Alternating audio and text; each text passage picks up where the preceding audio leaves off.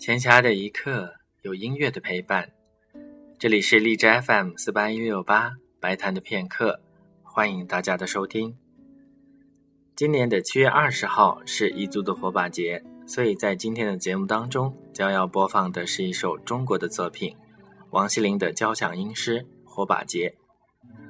火把节是每年的农历六月二十四日，也是彝族的新年。在云南的文献当中，有六月二十四日夜，树心为寮，以心肉为身，互相馈赠，谓之心回节，俗称火把节的记载。王希龄在创作火把节时，并没有到过云南，而是采用了中央交响乐团的民族音乐资料写成的。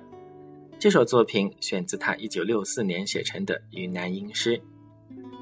其中《火把节》这一首，并没有单纯的将民歌素材加以整理配器，而是既有交响音乐的特点，又有地道的民族音乐风情。中国的民族音乐，想来大家听起来会有一种别样的亲切感。